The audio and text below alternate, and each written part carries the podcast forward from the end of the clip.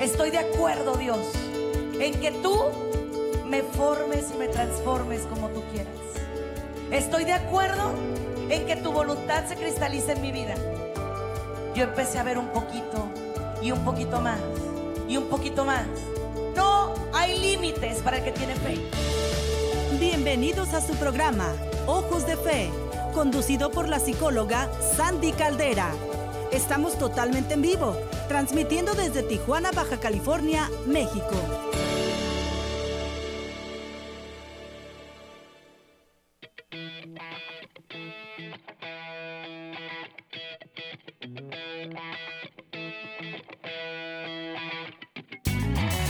En cada bello amanecer tú estás. Desde que aparece el sol te siento junto a mí. Por la tarde al caminar es tu amor que llena todo mi interior al ver el cielo azul. Y el día se acabó y la noche apareció. Tu luz y tu amor llenó mi corazón.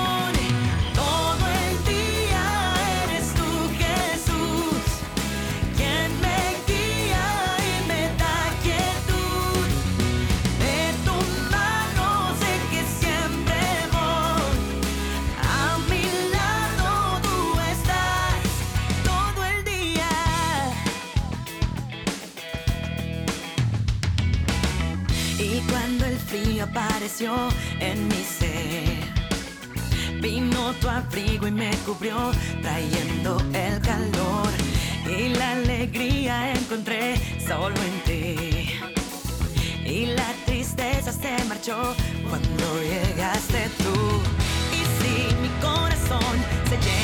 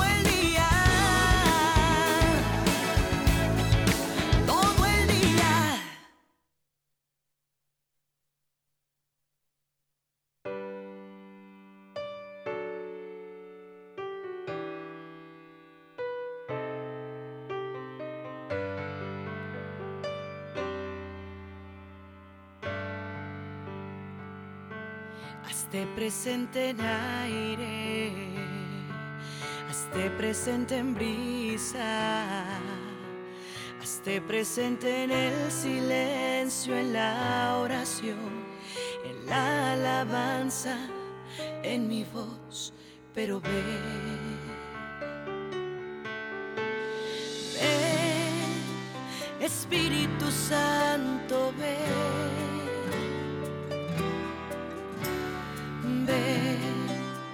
Espíritu Santo, ven.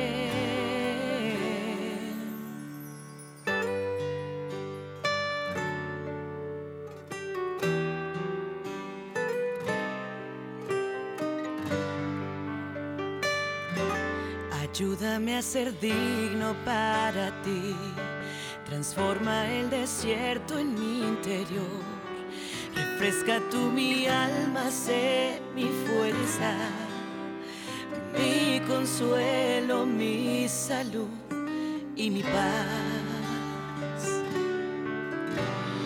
Ven, Espíritu Santo, ven. Hola, ¿qué tal familia? ¿Cómo están? Después de esto que hemos estado haciendo de reflexionar por medio de la música, quiero compartir con ustedes este programa Ojos de Fe. Soy su psicóloga, su amiga Sandy Caldera. Y en este día tomarnos un respiro de pronto es sumamente importante. En medio del estrés que nos produce el día a día, en medio de tantas emociones y tantas cosas fuertes, ¿verdad? Pues es importantísimo el aprender. ¿El aprender qué? El arte de vivir en medio de todo esto de todo este estrés, de todo este, de esta maraña de situaciones y, aprender que Dios es el que tiene control de todo. Fíjense, hoy quiero hablar de un tema muy importante. El miedo no es lo mismo que el respeto. Y este tema lo quiero abordar en torno a miles y miles de situaciones de vida que vamos a ir abordando poco a poquito. Pero en primer plano, de primera mano, quiero abordar contigo este super tema porque uno de los puntos más importantes que vive el ser humano es los sentimientos y las emociones. Las emociones son todas aquellas cosas que vienen en nuestra vida por default, o sea, en pocas palabras, que no podemos evitar. Por ejemplo, la alegría, la tristeza, el miedo. Y los sentimientos son todas aquellas cosas que vamos trabajando con el tiempo y con los años. Por ejemplo, el respeto, la honestidad. Todo eso no lo traes de nacimiento, ¿sabes? Todo eso se va formando, se va adquiriendo. Entonces, por ejemplo, hoy vamos a entender por qué muchos jóvenes, muchos niños, crecen con traumas emocionales porque no viven en base al respeto, sino en base al miedo. Porque provienen de mamás histéricas y de papás periféricos o viceversa, de papás violentos, mamás sumisas. Y entonces el niño aprende a no ofender por miedo, pero no por respeto. Entonces cuando crece, ¿qué pasa? ¿Y, y qué situación tan fea? Porque lo que pasa es que cuando crecen dicen, voy a crecer y me voy a vengar de mi papá y me voy a vengar de mi mamá. ¿Y cuántos niños, jóvenes, crecen con una situación de inseguridad tremenda? ¿Por qué? Porque desafortunadamente le tienen miedo, más no respeto a su papá o a su mamá me impacta mucho, ¿no? Sobre todo en nuestra cultura latina que dicen, yo, mira, con una mirada lo dominaba. Le decía, quédate y se quedaba. Y lo dicen con un orgullo, yo digo, qué, triste, ¿no? Porque de mi generación para atrás, platicábamos, eh, ayer, tenemos una plática ayer, no había jóvenes felices, no había niños felices. Había niños que vivían en trauma, que vivían en, en, en, desacato, o sea, vivían así como, ¿cómo les diré? Como desesperados por agradar a papá y a mamá, pero no por amor, por terror, por miedo, por ansiedad. Era, era una ansiedad el saber que si hago algo, me van a pegar. Entonces, qué bonito es que una mamá o un papá sea tan coherente, tan consistente, tan, eh, tan plantado, que le tengas el respeto y digas, por respeto a mi mamá no voy a hacer esto, por respeto a mi papá no voy a hacer esto, ¿sí? Y da igual en la pareja. ¿Cuánta gente dice, no, yo a mi mujer, mira, con que le diga, eso no, eso no. Eso no es respeto. El respeto es el arte de saber que aunque yo no estoy contigo, te respeto porque me respeto. Te valoro porque me valoro. Suponte que tu pareja, no sé, te fue infiel, tú no le vas a ir a ser infiel, no porque lo respetes mucho a él, también sí, pero en parte es porque respetas a Dios, te respetas tú. Quiero arrancar este programa con la oración del día, les voy a decir por qué. Porque hoy vamos a hacer una petición muy especial.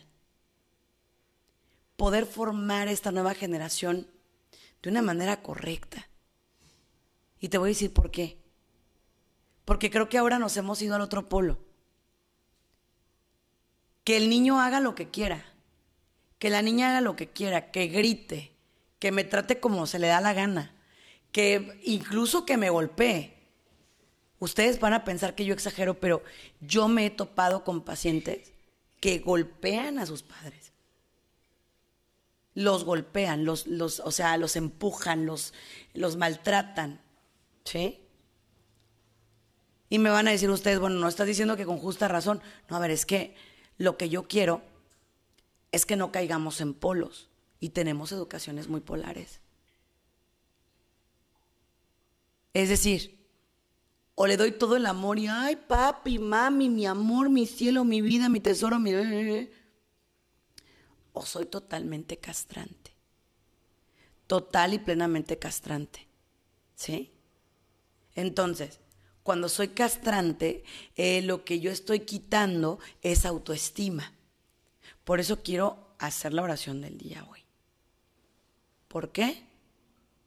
Porque desafortunadamente va, va a salir mucho dolor el día de hoy. Así que vamos a comenzar este espacio con la oración del día.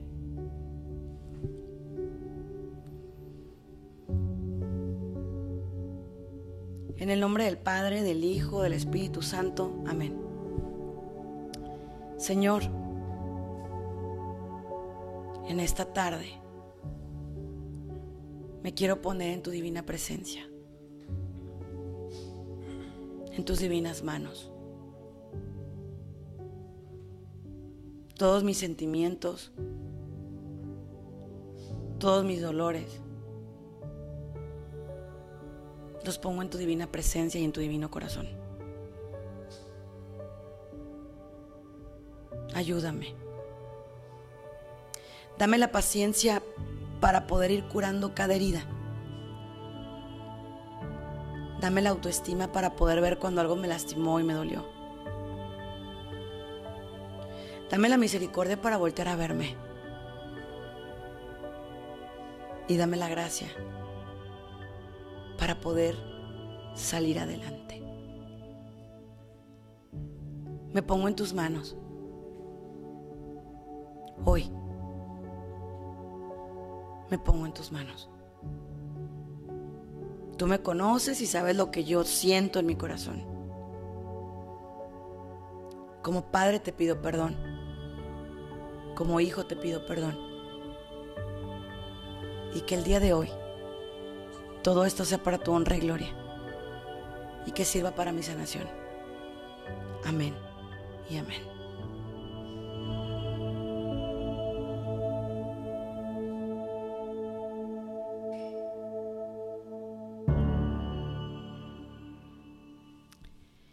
Quiero dar los números telefónicos para que te comuniques conmigo si así lo desea tu corazón.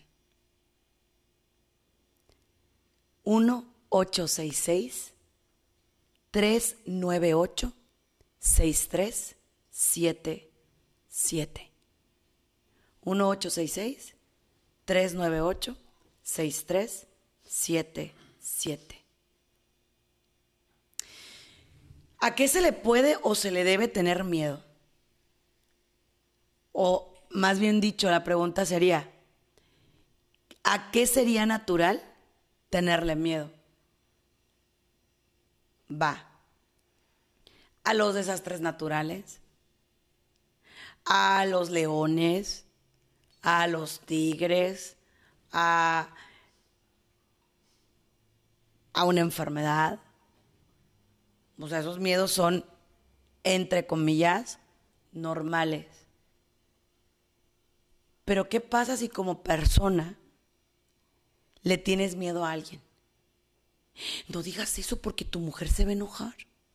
No digas eso porque tu marido se va a enojar y caminas como entre cascarón de huevo, ¿no? No sé cómo le digan en otros países, pero como en cascarita de huevo. Porque si pisas muy fuerte, uy, se va a romper. Aquí en México tenemos un, un dicho, ¿no? Que dice como jarrito mal hecho. Mm, se dice de otra manera, pero no quiero ser despectiva, entonces no lo puedo mencionar así. Pero ahí está como jarrito mal hecho, o sea, como un cantarito, como una ollita, pero mal, mal formada, ¿no? Que con cualquier cosita, crack, se rompe. Entonces, una relación basada en miedo no va a funcionar. ¿Cuáles palabras hacen que un niño te tenga miedo? Una, sigue dando lata y le voy a hablar a la policía. Policía, venga, lléveselo. O sea, a ver, ¿es en serio? Y hay mamás que hasta me dicen, no, y le hablé al policía y vino y yo le cerré el ojo para que, a ver, se está portando mal, se lo va a llevar policía. Déjame decirte una cosa, ¿eh? Estás cometiendo el terrible error de que cuando tu hijo ocupe ayuda de la policía, le tenga un terror espantoso. ¿Sí? O por ejemplo, te voy a cambiar por otro niño. Digo, como si fuera tan fácil, ¿no? En primer plano, pero en segunda, no tienes idea lo que estás haciéndole la autoestima del niño. Le estás diciendo que él no es suficiente y que entonces estás buscando otro niño, otra niña. Otra cosa que puede dar mucho miedo es, me voy a ir. Hay mamás que dicen, yo me la escondo, me la escondo para que sepa lo que es bueno. A ver, ¿quién es el adulto aquí? ¿Quién es la adulta aquí? No puedes comportarte como un niño. No está bien. Voy a tomar llamadas y voy con una llamada anónima desde Texas. Hola, hola, buenas tardes, bienvenida. Hola, buenas tardes. ¿Qué tal, mi tesoro? ¿Cómo estás? Bien, me gustaría preguntarte de qué manera una madre puede puede afrontar el que el padre abuse de abusó de sus hijas de pequeñas. Entonces, ¿cómo poder manejar este caso en casa, dentro de la casa, con sus hijas? ¿Abuso físico, sexual? Sexual, sexualmente. Y la madre nunca se enteró la madre hasta en ocasiones estaba ahí y el padre pues era muy astuto, ¿verdad? Mira, voy a dar mi humilde opinión respecto a esto y es una opinión mía, no tiene nada que ver con la radio, es una opinión que voy a dar como psicólogo y te lo tengo que decir. Así sea, 30, 40, 50 o 100 años después de un abuso sexual, a la víctima siempre se le tiene que dar el derecho de denunciar. ¿Y por qué lo estoy diciendo? Te agradezco mucho tu llamada mi corazón, te mando un abrazo. Lo estoy diciendo porque desafortunadamente, y esto es algo real, es más común de lo que se imaginan. ¿Sí? El abuso, el abuso sexual es más común de lo que piensan. ¿Sí? Y el abuso sexual no proviene, óigame bien, no proviene de gente externa. El 80%, y me escuchó bien, el 80% viene de padres abusivos, de abuelos abusivos, de tíos abusivos, y le voy a decir por qué. Desafortunadamente, sigue pasando esto específicamente mucho en nuestras comunidades. Porque otra vez el miedo. No digas nada, porque a tu papá se lo van a llevar a la cárcel. A ver. Y les repito, esta opinión es mía, no tiene nada que ver con EWTN, pero yo como psicóloga tengo que hablar como es. ¿Ok? El agresor sexual está marcando su pauta de consecuencia. Y les voy a decir por qué lo estoy diciendo así. El agresor sexual muchas veces somete a la víctima por parte del miedo. Ahí te va. Si tú dices esto, yo voy a matar a tu mamá. Si tú dices esto, yo voy a abusar de tu hermano o de tu hermana. Si tú dices eso, yo voy a decir que tú te me encimaste y te voy a echar la culpa. A eso voy con que el miedo no tiene nada que ver con el respeto. Y a los niños, siempre me pregunta mi, mi, mi ahora sí que mi comunidad espiritual, católica, ¿a qué edad se le debe hablar a un niño de sexo? Es que una cosa es el sexo y otra cosa es la sexualidad humana. Y si se aborda desde la teología del cuerpo, que es una maravilla, que es un tema que les voy a traer porque me encanta, lo amo y porque creo que es de las cosas más bellas que tiene nuestra iglesia.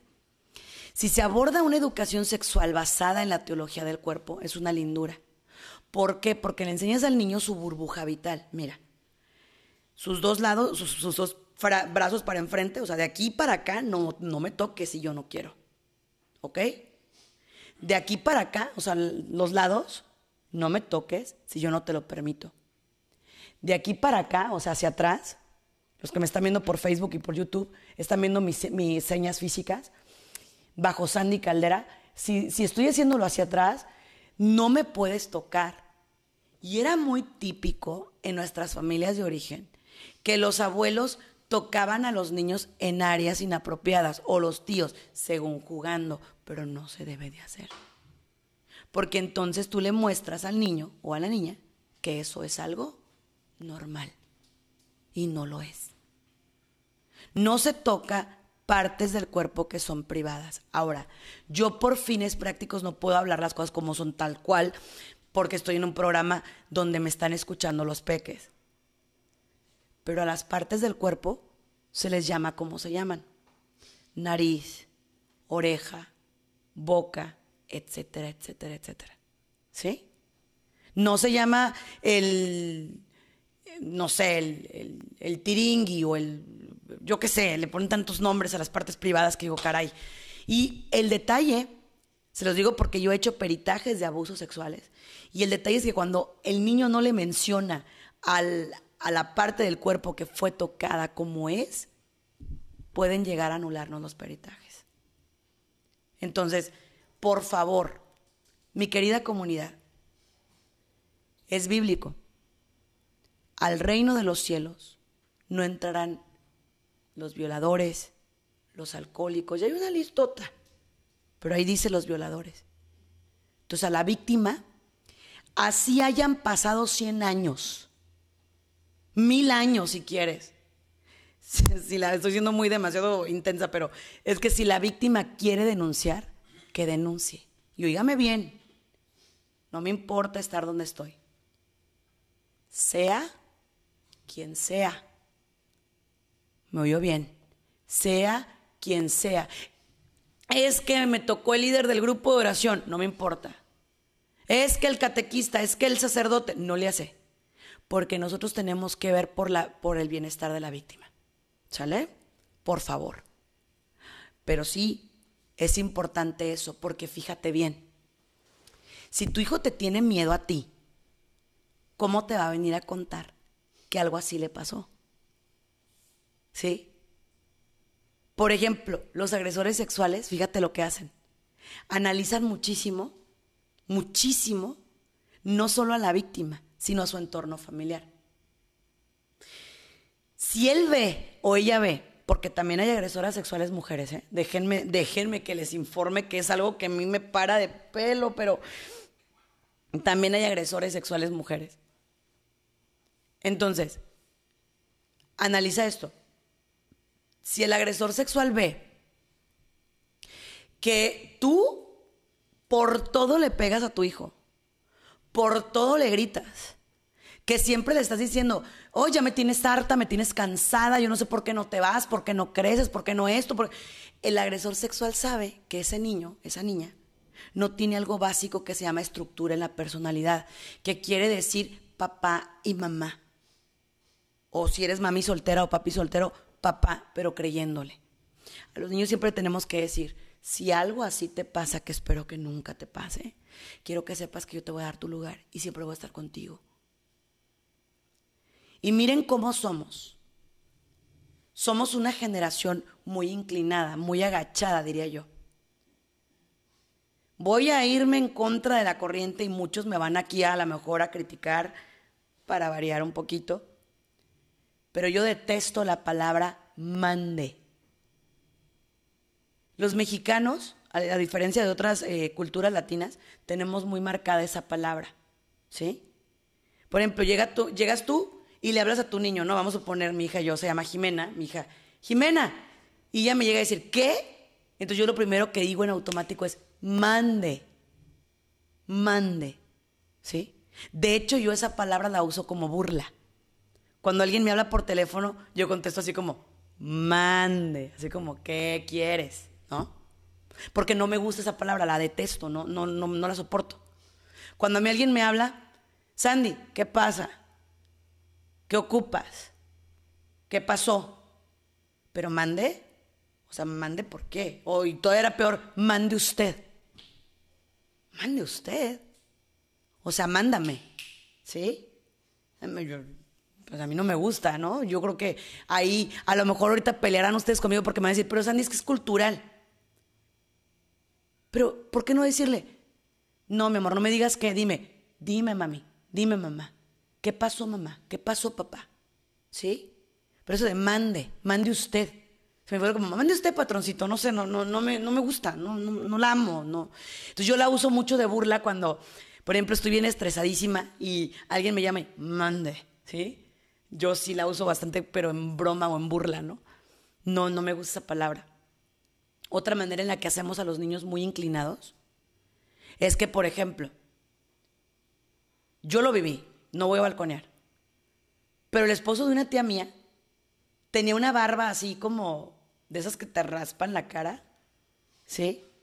Y según él, como yo no podía ver bien, su cariño era que llegaba y me daba un beso en el cachete, en la mejilla, pero me hacía así. Y yo detestaba eso, ¿eh? Y entonces, pero no podía hacer caras porque, oh no, qué pena, o sea, qué feo que le hagas caras a tu tío. O por ejemplo, el niño llega y saluda con la manita, hola. Vaya y abrace al abuelito. A ver, a ver, a ver, ¿por qué? No es lo mismo que le digas, mira mi amor, tu abuelito, ay, ¿le quieres dar un abrazo? ¿Le quieres dar un beso? Claro está que ahora hemos caído en el polo de que los chamacos llegan y nos saludan, tampoco está bien. Yo no, o sea, yo no defiendo esas partes, no, de ninguna manera. Porque hemos caído en la generación de cristal de que, oh, me habló feo, me vio mal, no me dijo. Y entonces tampoco, tampoco, tampoco. O sea, ni tanto ni mucho. ¿Sí? El punto es llegar al medio. ¿Ok? Al medio. 1-866-398-6377. 1-866-398-6377. El machismo, y déjenme decirles, paréntesis, el feminismo están dañando mucho a las familias. ¿Por qué? Porque el que más grita es el que más controla. Yo creo mucho en ser civilizado. Yo no soy una persona que me quedo callado, callada ante algo. Pero guárdatelas y cuando ya de veras te fastidiaste, te cansaste, te hastiaste, entonces sí, ¿sabes qué? No, espérame, espérame. Porque te voy a decir qué pasa. También si hay demasiada falta de respeto, cuando la persona empieza a ver que ah, no me dice nada, ah, no hace nada, ah, puedo hacer lo que se me dé la gana y al cabo al rato me van a perdonar. ¿Sabes dónde se da mucho esto? En personas que se sienten indispensables. ¿Y qué crees, mi rey? ¿Qué crees, mi reina? Nadie es indispensable, solamente Dios. Entonces, el síndrome del indispensable pasa mucho en los trabajos. ¿Qué dices? Le pasas una, le pasas dos, le pasas tres, le pasas cuatro, le pasas cinco, le pasas seis y dices, ay, espérame, espérame, espérame, espérame. No, no, no, no, tampoco. ¿Sí? En las relaciones de pareja pasa parecido. Estamos como cuando metes la manita al agua fría, no dices, "Ah, está más o menos, y luego ya metes el brazo y luego el cuerpo completito. O sea, como que vamos tocando a ver qué pasa. Vamos calando a ver qué pasa. Quiero decirte algo sumamente importante y sumamente clave en esto. La voluntad de Dios es perfecta. Y la voluntad de Dios es que nosotros seamos felices y una persona que vive en miedo no es feliz. No es feliz. Hay papás que piensan que exigiéndoles a los hijos buenas calificaciones es como van a lograr que las tengan. ¿Y qué crees? Te equivocas. Si el niño está asustado, si la niña está asustada, va a hacer un examen y lo primero que está pensando es, mi mamá me va a matar si saco malas calificaciones. Porque te lo dicen, ¿eh? Es que no, es que me van a regañar. Yo di clases de orientación educativa tres meses en un colegio, de hecho, donde yo estudié. Y había una niña, una muchachita bien bella, ¿no? Pero dos tareas le faltaron. Entonces yo no le podía poner el 10 porque pues, no podía. O sea, ¿cómo le iba a regalar calificación? Y llegaba así con las manos entrelazadas. Y me decía, por favor, psicóloga, mi mamá me va a matar. Es que mi mamá me va a matar. Y yo le decía, mi amor, pero si tienes un 8, o sea, te faltaron dos tareas. No es como que te faltó el mundo, te faltaron dos. No, pero por favor, se lo pido, por favor, por favor. Me lo decía así con una desesperación. Hasta que mandé citar a la mamá. Y cuando llega la mamá, no dije, bueno, es que hasta yo estaría muerta de miedo, ¿no? Llega una mujer así como que de un 80, altísima,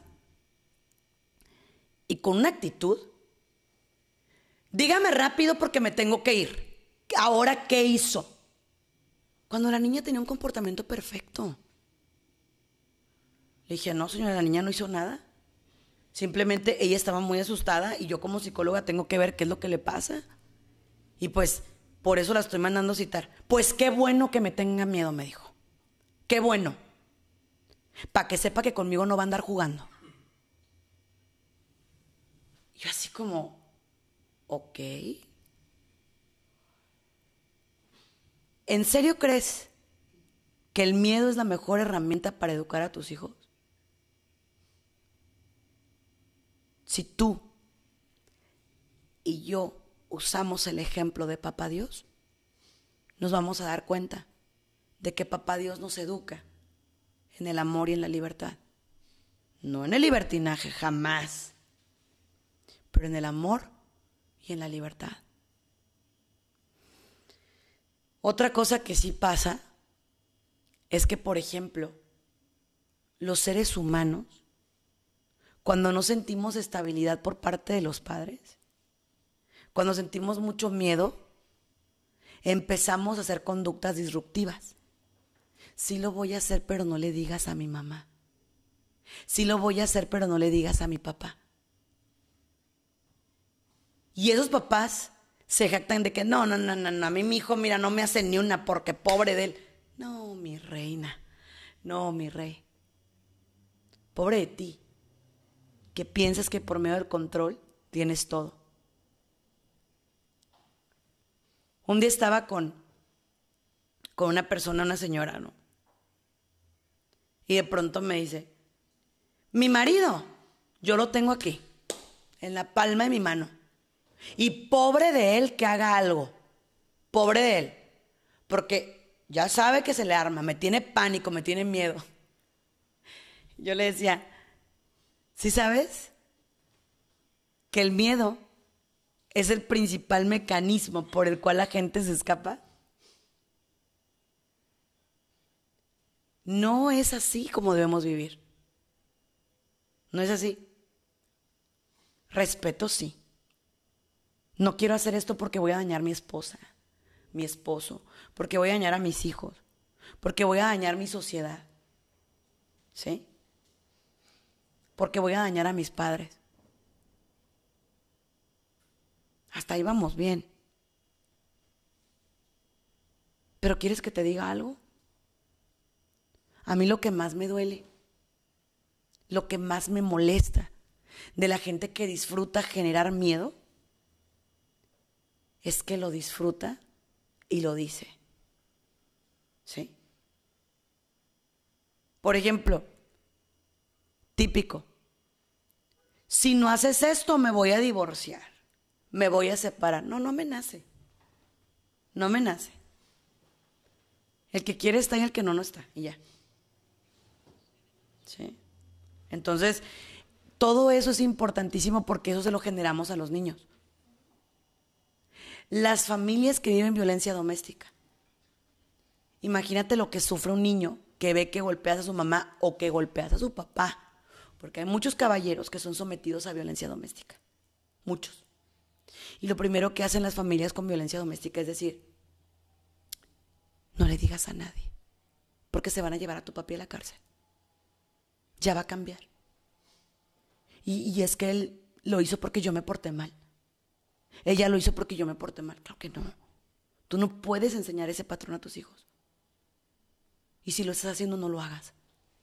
Dios quiere liberar en este momento a las familias de cadenas de violencia, de cadenas de enojo, de cadenas de miedo. Dios quiere liberar tu corazón.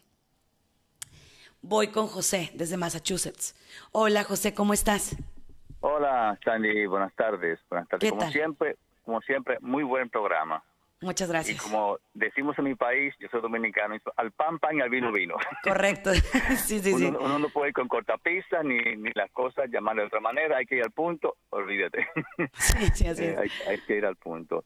Esto, mi, mi pregunta es, ¿cómo podemos darnos cuenta que un niño o niña está siendo abusada? ¿Qué síntomas o más bien qué comportamiento puede este niño o niña tener?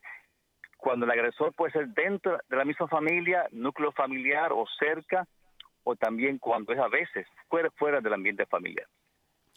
Gracias por tu pregunta, José, que me parece vital y que muy poca gente se atreve a hacer y más en radio.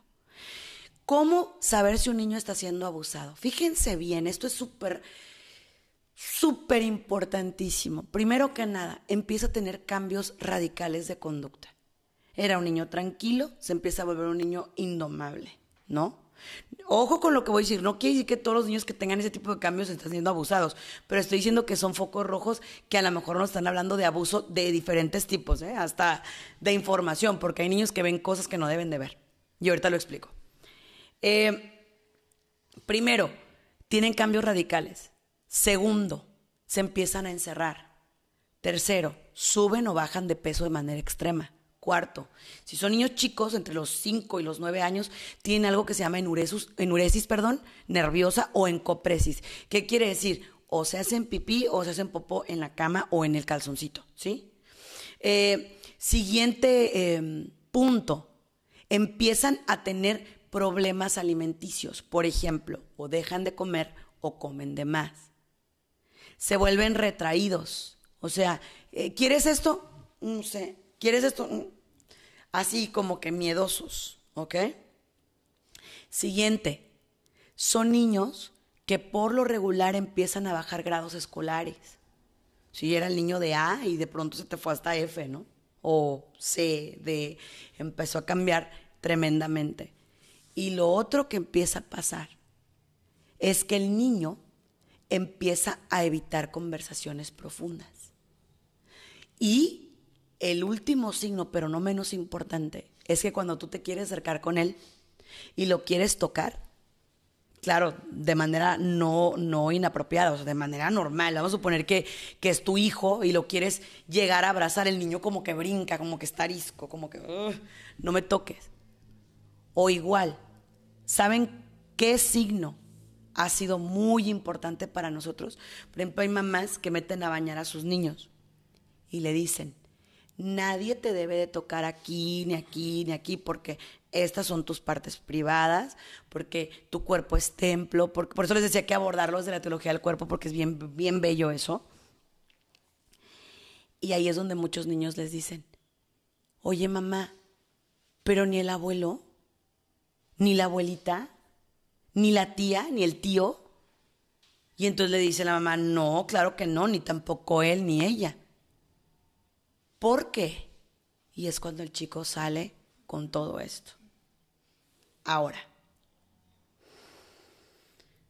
yo tengo un tema que pedirles a ustedes. Si usted tiene dudas si su niña o niño está siendo abusado, busque la ayuda profesional.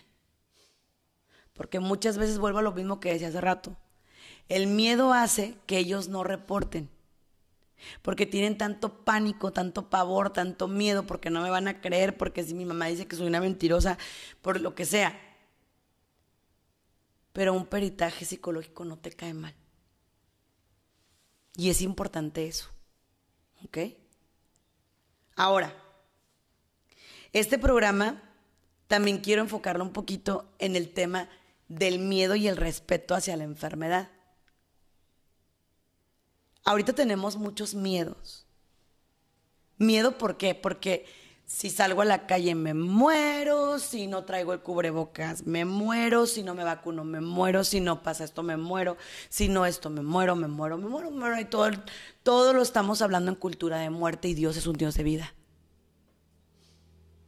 Ahora, claro que hay que tenerle respeto a la enfermedad. Te lavas tus manos, respetas distancias, lo más que puedas te quedas en casa, tratas de desinfectar tus cosas, tratas de trabajar de esa manera con tu familia para que todos hagan lo mismo más o menos. Pero vivir aterrorizado, paniqueado, pues tampoco te va a llevar a nada. Una cosa es, si creo, respeto, la enfermedad existe, ¿sí? Y pues me voy a cuidar. Pero otra muy diferente es, no hagas nada, colápsate, detente, no esto, no lo otro. Pues no, digo, tampoco, ¿no? Tampoco es así. Continúo. ¿Qué es lo que pasa cuando los seres humanos tienen comportamientos disruptivos, o sea, autodestructivos, que no me tengo autorrespeto. Cuando me lastimo, cuando tomo, cuando fumo, cuando como de más, cuando eh, me drogo, cuando hago cosas que no están bien con mi cuerpo, no me tengo respeto. Si no me respeto a mí, ¿cómo voy a respetar a otro? Por eso yo digo que las parejas antes de casarse deberíamos de hacer un perfil psicológico de cada uno. Digo, tú late lo dije, ¿no? Ya 14 años de casada, pero me refiero a que deberíamos hacer un, un perfil psicológico. Porque las primeras promesas deben ser contigo. Yo, Sandy, prometo serte fiel a ti, Sandy. Fiel a tus ideales, fiel, a, fiel a, tus, a tus convicciones, fiel a tus principios, fiel a tus valores, fiel a Dios. ¿Sí? Y prometo amarte y respetarte todos los días de mi vida. O sea, a mí. ¿Cómo quiero respetar a alguien? ¿Cómo quiero amar a alguien si yo no me respeto? Si yo no me amo, si yo no me valoro. Es muy complicado. Súper complicado. Por otro lado, la gente quiere que le tengan respeto sin ser coherente. Es que respéteme porque soy su madre, sí, pero es una borracha, ¿no? Una mentirosa. ¿Cómo quieres que tus hijos te respeten? Igual el papá. No, es que el deber de un hijo es honrar a su padre. Si el deber de un padre es no exasperar a su hijo. Yo soy muy insistente con eso aquí en EWTN hacemos la Biblia a nuestra manera, queremos que la Biblia sea a nuestra manera, a nuestra medida. Y la gente dice, en el capítulo tal, versículo tal, dice tas, tas, tas, tas. Y te empiezan a aventar el bibliazo y es como, respétame porque yo leí la Biblia. Y yo qué gano con que la hayas leído, practícala. ¿Sí? La Biblia en teoría no es, no, no, no, es, no es vida en tu vida. La Biblia es vida porque es la palabra del Señor, pero tú no la estás haciendo vida en tu vida. Tú no la estás llevando a la práctica, ¿sí? No. No la estás llevando a la práctica. Fíjate, el miedo versus el respeto.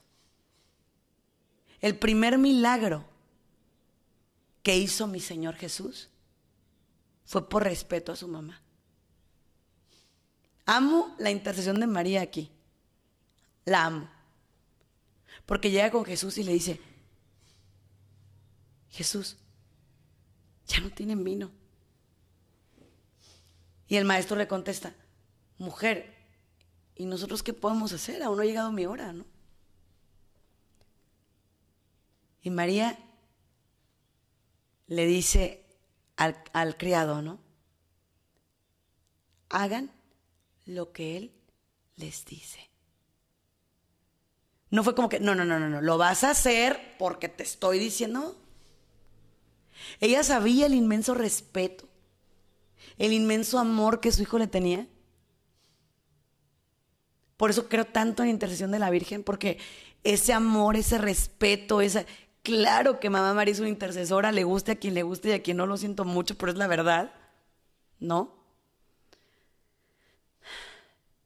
Y imagínate, llénenme esas tinajas de agua. No cuestionó, no fue. Y no es porque tampoco él le tuviera miedo a mamá María, claro que no. Era el inmenso respeto, ¿sí? El inmenso respeto.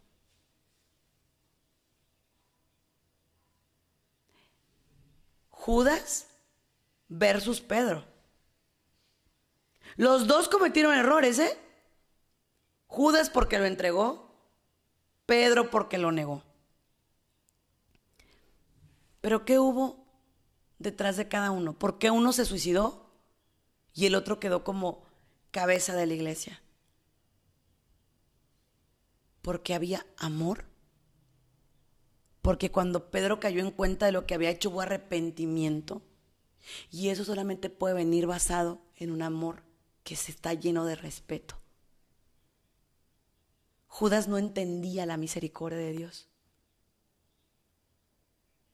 Judas no entendió la misericordia de Dios. Pedro sí. Por eso fue, Pedro, ¿me amas? Claro que te amo, maestro. Apacienta mis ovejas. Pedro, ¿me amas? Tú sabes que te amo. Apacienta mis corderos. Pedro, ¿me amas? Si Pedro no hubiera estado lleno de ese respeto, le hubiera dicho, ay maestro, ya, o sea, sí. Pero le contesta con ese amor. Tú lo sabes todo. Tú sabes que te amo. Y es donde se dice, tú eres Pedro y sobre esta piedra edificaré mi iglesia.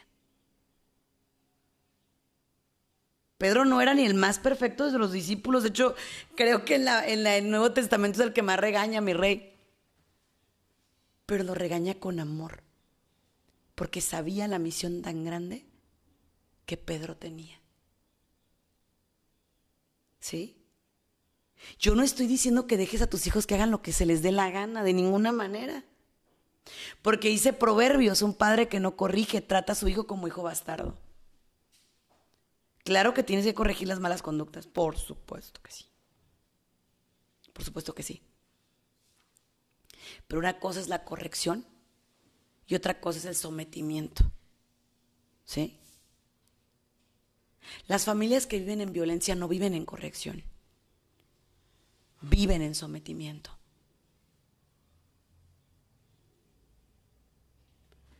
Cuando le mientes a alguien, también es la peor de las faltas de respeto.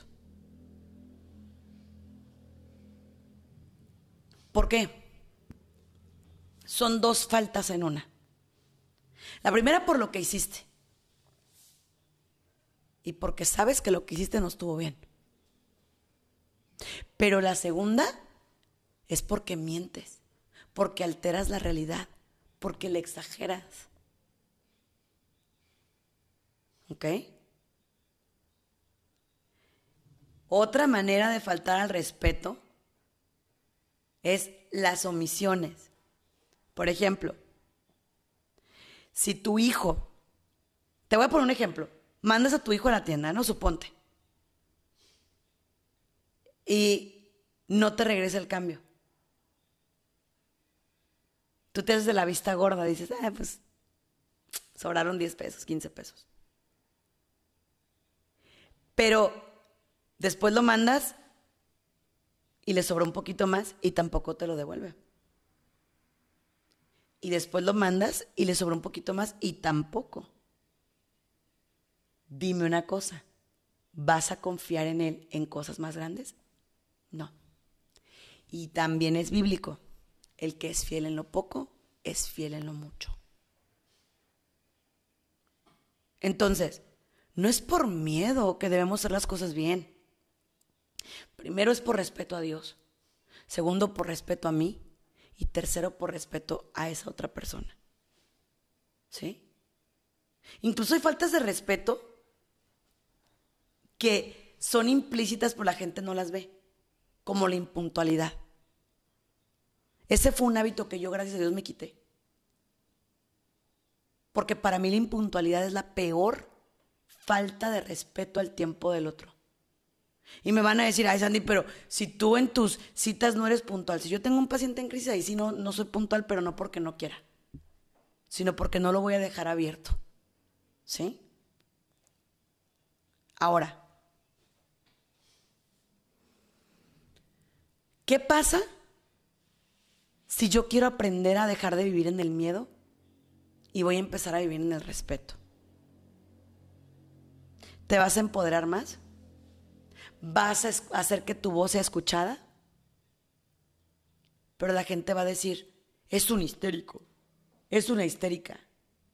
Por todo se enoja, por todo grita, por todo se defiende. No. Lo que pasa es que aquella persona que no sabía decir que no, aquella persona que siempre era sumisa, ahora ya no lo es. Y como ya no lo es, ya no es fácil de manipular. Entonces, cuando alguien ya no es fácil de manipular, en ese momento ya no te cae bien. Porque ya no hace lo que tú quieres. Porque ya no ve las cosas como tú las ves. Y ahí está un grave problema. ¿Sí? Bien. Voy a continuar explicando los círculos que, que usa una persona que mete miedo en los demás. Primero que nada, el control. Yo hago lo que yo quiero, pero tú no puedes hacer lo que tú quieras porque tú me tienes que pedir parecer a mí. ¿Sí? Tú me tienes que pedir parecer a mí. Siguiente. Yo, yo hago lo que, lo que yo quiera, pero tú, tú me vas a pedir a mí permiso. Ah, permiso. Cuidado con eso en las parejas. Se consulta, mas no se pide permiso. Soy Sandy Caldera en redes sociales y desde aquí les mando mi abrazo y mil bendiciones. Que Dios los cuide y los proteja siempre. Gracias por habernos acompañado en uno más de nuestros programas. Esperamos contar contigo para la próxima. Contáctanos a través de nuestras redes sociales, Facebook, Twitter e Instagram, bajo el nombre de Sandy Caldera. O escríbenos a sandycaldera.hotmail.com. Contáctanos desde los Estados Unidos al 619-451-7037 y 619-816-2333. Si te comunicas desde México u otro país, nuestro número es 52 664 630 8322. Muchas gracias.